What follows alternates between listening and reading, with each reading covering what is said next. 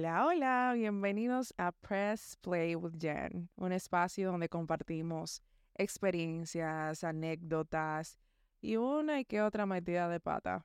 Pero ahí vamos. en el episodio de hoy vamos a tocar otro de los temas que ustedes me enviaron eh, vía la cajita de mensajes anónimos que publiqué hace dos semanas en el Instagram de Press Play with Jen. Y eh, la verdad es un poco extenso la forma en que me lo propusieron, pero lo voy a resumir en esta oración. Tus problemas son importantes, pero también los míos. Yo creo que por ahí más o menos ustedes saben qué es lo que, qué es de lo que voy a hablar. Y sin nada más que agregar, vamos a empezar.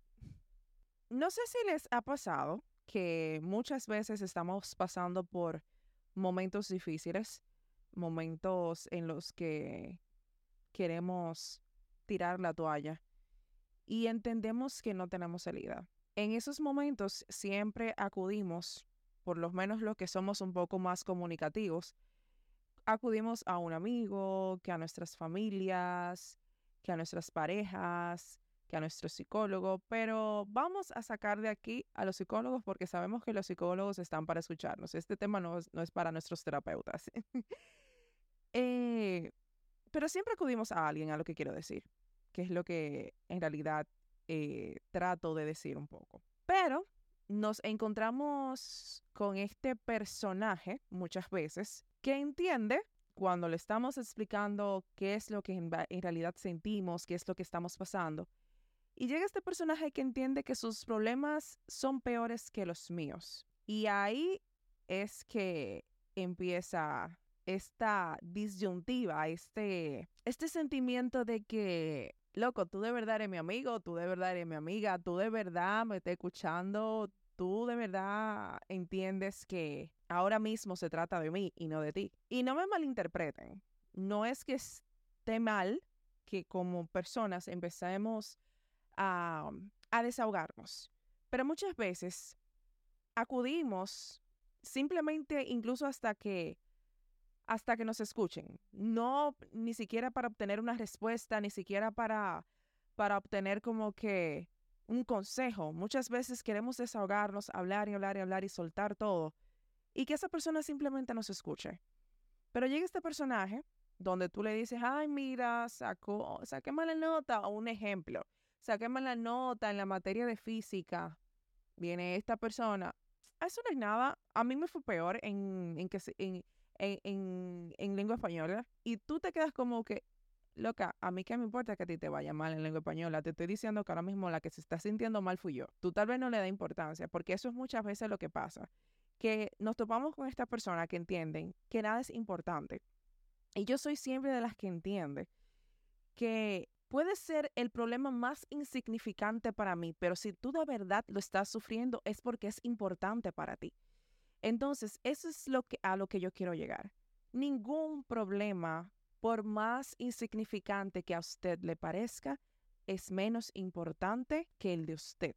Para mí, el que una persona, por, por ponerlo así, porque esto se trata de circunstancias, em, una persona que venga a mí llorando, y que terminé con mi novio, que, que estoy deprimida, y que venga otra persona y me diga, loca, me está yendo malísimo en la, universidad, estoy sufriendo, para mí tiene igual de importancia. Y ustedes dirán, pero Jennifer, son circunstancias completamente diferentes.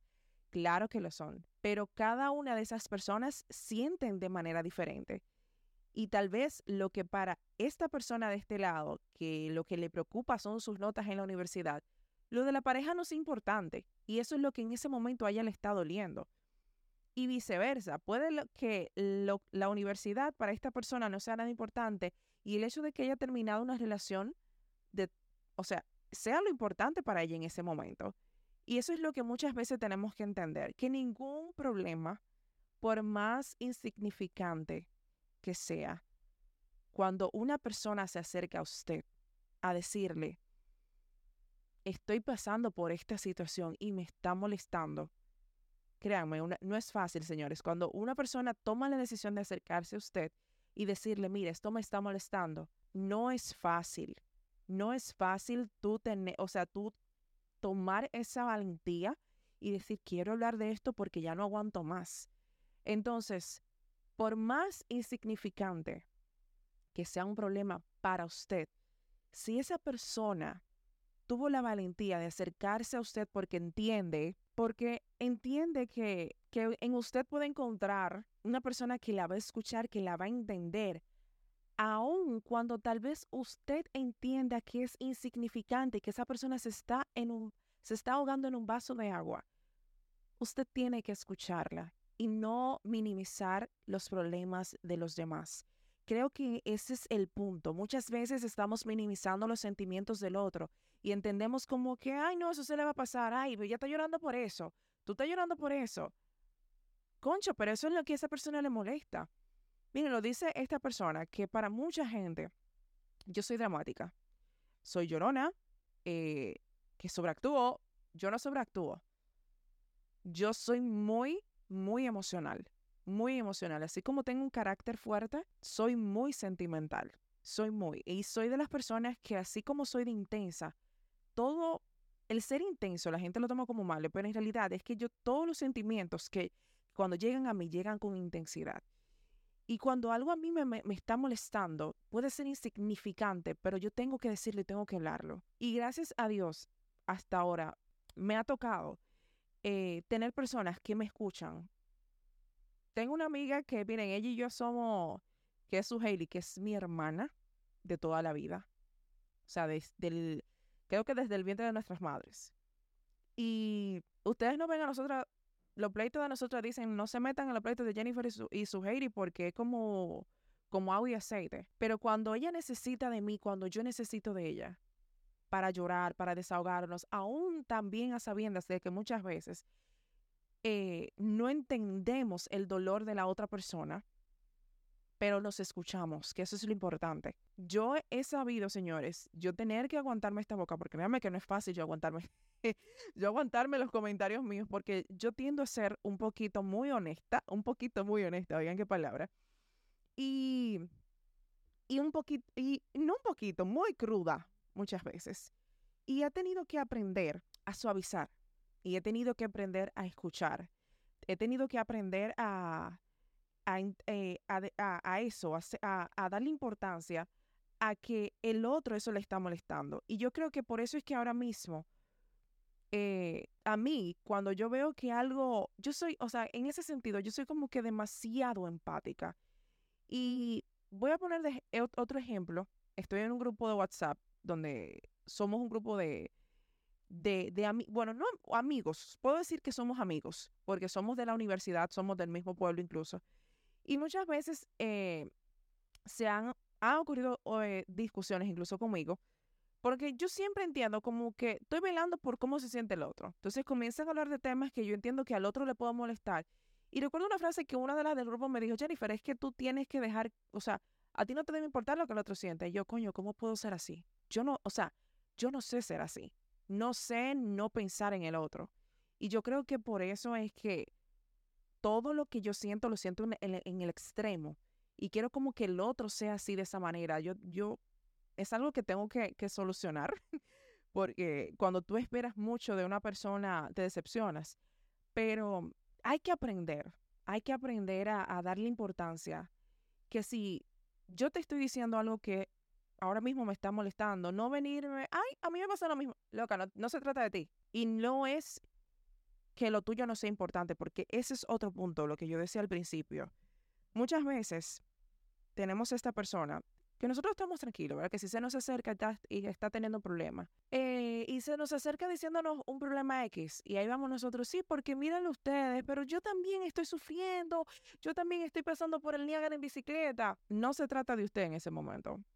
Y voy a citar un, un, un video, una parte de una escena de la película de Annie Hathaway, que creo que es Dos novias en apuro, creo que yo que, creo que se llama la película. No, no lo confirmo, pero trata de que ella es una de las novias. Y recuerdo que está con esta amiga que todo lo critica, todo lo, lo juzga, que todo le ve el lado negativo a las cosas, porque hay personas que son fatalistas, señores. Yo, de verdad, yo, yo he tenido un saco de paciencia, porque en eso sí yo soy como que un imán de personas que son como que así, como que todos son pesimistas. Y yo, todo, yo soy lo opuesto. Yo siento que que incluso de lo no tan bueno yo puedo sacar algo. Pero, volviendo al tema del video, ella, la amiga quería decirle algo como que, bueno, yo te voy a ser honesta, en ese momento ella la cortó, la, la, la actriz principal, que es Annie Hathaway, la cortó y le dijo, mira, ¿sabes qué? No me digas nada.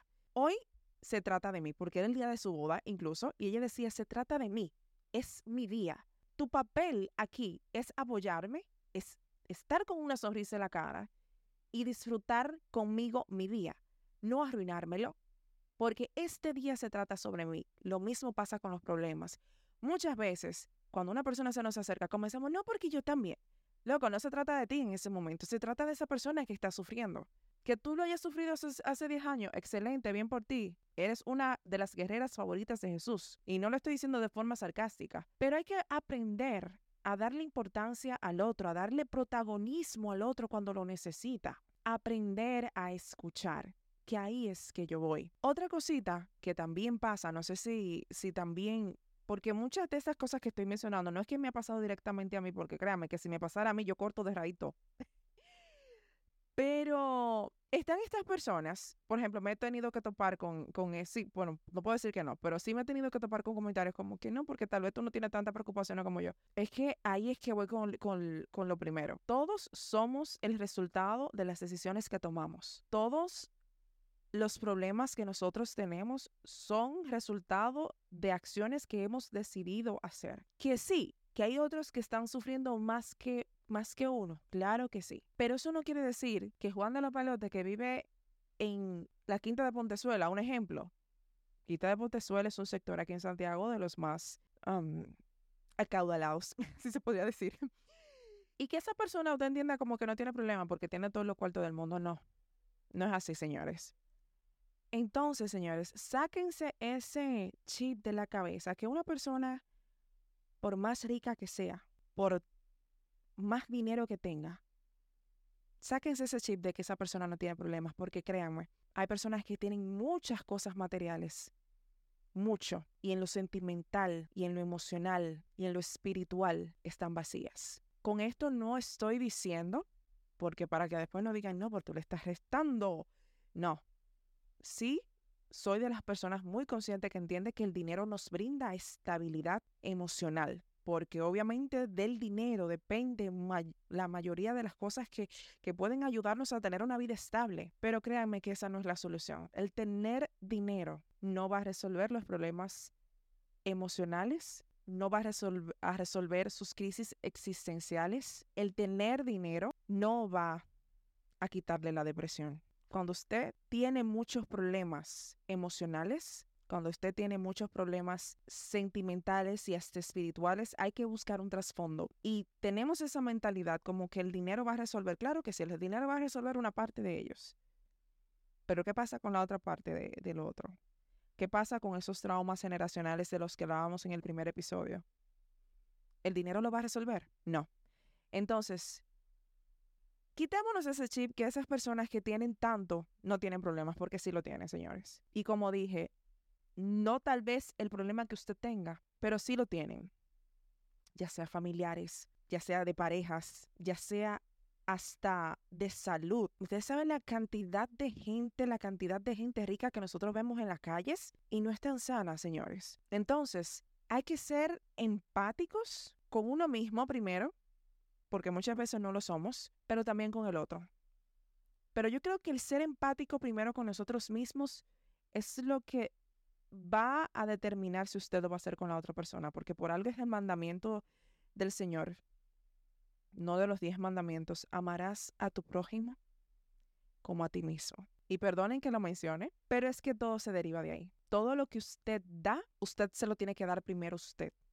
Todo ese amor que usted tiene que darle al otro, primero tiene que amarse usted.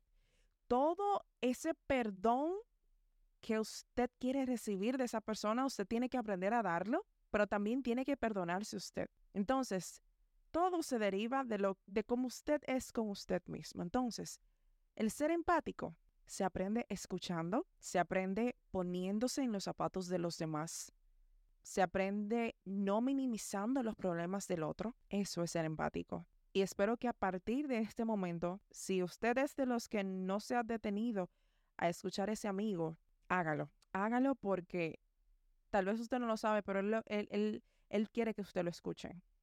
O esa pareja, o ese hermano, o ese, o ese papá, o esa mamá. Hágalo. Aprenda a callarse por un minuto y escuchar. Así entenderemos de que todos somos humanos y que todos los problemas, por más insignificantes que sean, si al otro le duele igual que a usted le duele lo suyo, son igual de importantes que el de usted, aunque no sea de la misma magnitud. Y nada, hasta aquí el episodio de hoy. Nos vemos en otra aventura más, se podría decir, o en otra noche más del viernes. Bye.